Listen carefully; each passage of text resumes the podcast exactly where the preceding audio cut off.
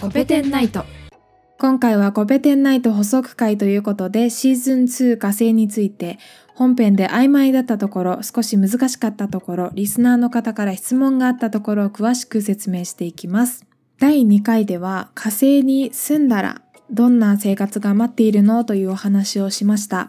そこでウルー病という言葉が出てきましたね。私自身、ウルー病とあそこでパッと出てきた自分を褒めたいぐらい、ウルー病についてあんまり知らなかったんですけれども、はい。えっ、ー、と、ウルー病というのは、時点の、その地球の時点と1日の長さ24時間の誤差を修正しているものになります。えっ、ー、と、ウルー年よく4年に一度ある、ウルー年、よくある ?4 年に一度あるウルー年というのは地球の公転の誤差を補正している、えー、ものになります。365日が366日になるということですね。私の実家の隣のおじさんが、ウルー年のその2月29日生まれでしたね。だから、もうあの、私が中学生ぐらいの時に、本当は60歳だったんだけど、あの、同い年だねって そんな話をした記憶がありますが、はい。ということで、ウルー病というのは時点の誤差を修正している、修正するために加えられる1秒のことです。今私たちが使っている時間という概念は、時間という概念の1秒を定義しているのは地球の時点ではなくて原子時計というものです。原子時計というのは原子のスペクトルを利用して吸収する電磁波の周波数を元にして決める1秒。1秒決めているそんな時計のことで一方で地球の時点というのはえー、23.5時間なんですけれども1周23.5時間なんですけれどもそれも一定ではなくて地球の自転自体が太陽と月の引力によってその潮汐力によってその自転のスピードというのはわずかに変動しているものなんです。でこの地球の自転速度の変化っていうのは地球の公転のその公転のスピードというか公転のその一周のサイクルのように予測できるものではなくてですのでウルー年のように4年に一度入れるとは決まっておらず原子時計によって定められる1日とその時点によって定められる1日のその時間の差が1秒になるとウルー年ウルー秒を入れよう。というふうにその都度その都度を決められる入れるかどうかを決められるものなんです。はい、で1970年以来2014年末までに25回のウルー病があったそうです。意外と多いですね。続いては火星の大気が薄いのはなぜということについてお話ししたいと思います。サクッとお話しします。こちらの質問はリスナーの方からいただいたものです。火星の大気が薄いのは火星が、火星の重力が小さいからなのかなっていう感じのコメントをいただきました。えっ、ー、と、火星の大気が薄いのは、ズバリ宇宙空間に逃げてしまったからです。で、ここで脱出速度の話を少ししたいと思います。火星の脱出速度と地球の脱出速度、第1回かな？第1回で少し比較をしたと思います。脱出速度というのは粒子の粒子ってなかなか難しい曖昧ですよね。粒子っていうのは気体原子や分子のことです。それをまとめて粒子と呼んでます。その気体の種類によらず全て同じ粒子と表現しています。で、この粒子のエネルギーが重力ポテンシャル重力によっって他の物体に与えるその運動のエネルギーの大きさを表すポテンシャルですね。そのどれだけ他の物体を動かせるかみたいなそんなポテンシャルのことですがでそれが釣り合っている粒子のエネルギー粒子の運動エネルギーが重力ポテンシャルとそう地球の重力ポテンシャルと釣り合っている速度これが脱出速度になります。脱出速度より大きい速度を持つ粒子は惑星の重力を振り切って宇宙空間に逃げることができます。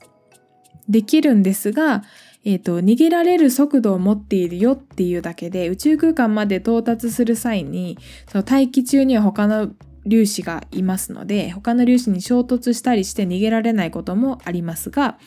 脱出速度より大きい速度を持った粒子は宇宙空間に逃げられるということになります。脱出速度というのは重力ポテンシャルによって決まるので、えーと、惑星の大きさと半径がその大きさをその脱出速度の大きさを決めます。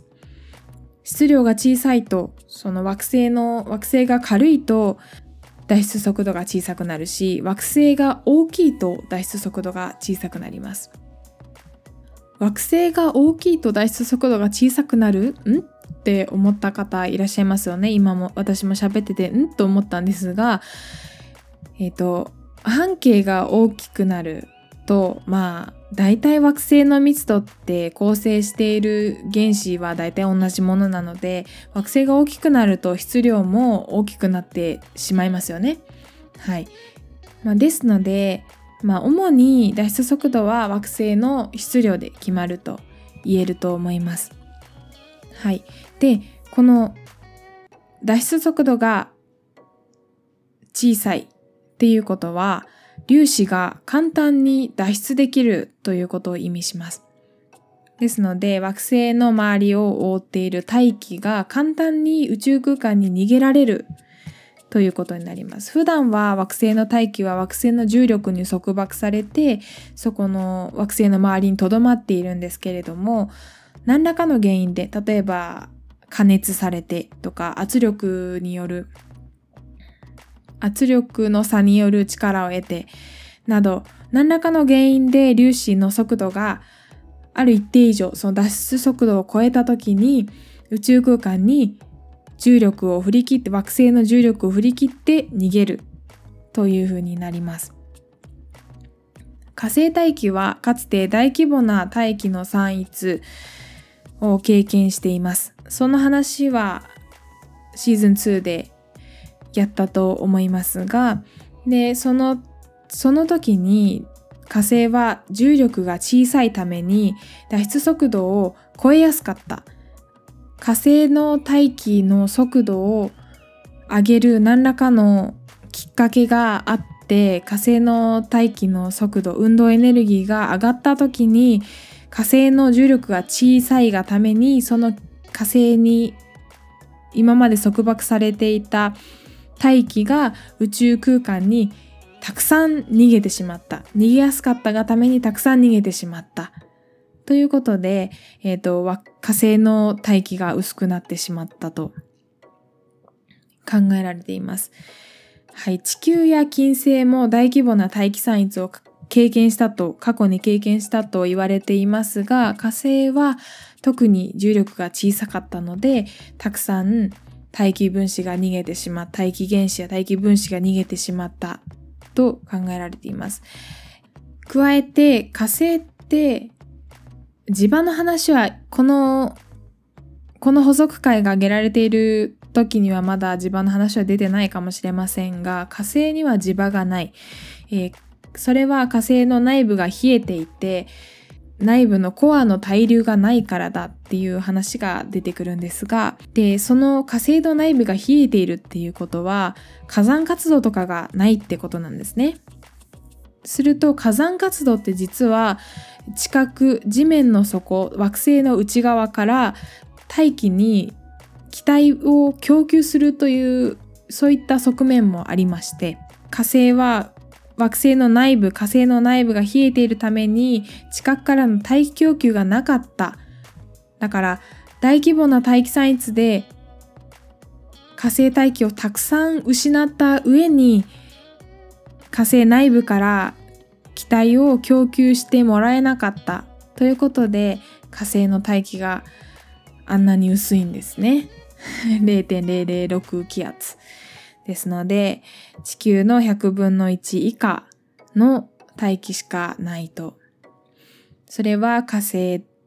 の大気が過去に火星の重力を振り切って宇宙空間に逃げてしまったからということになります。これで今回の補足会は以上になります。ウルー病のお話と火星の大気が薄いのはなぜというお話でした。お相手は春名誠でした。番組の感想や私たち二人へのメッセージは、コペテンナイトアットマーク gmail.com、copedennight アットマーク gmail.com、またはツイッターでハッシュタグコペテンナイトをつけてつぶやいてください。お待ちしています。春名誠の一人喋りのポッドキャスト、ご飯のお供もチェックしてみてください。次回もお楽しみに。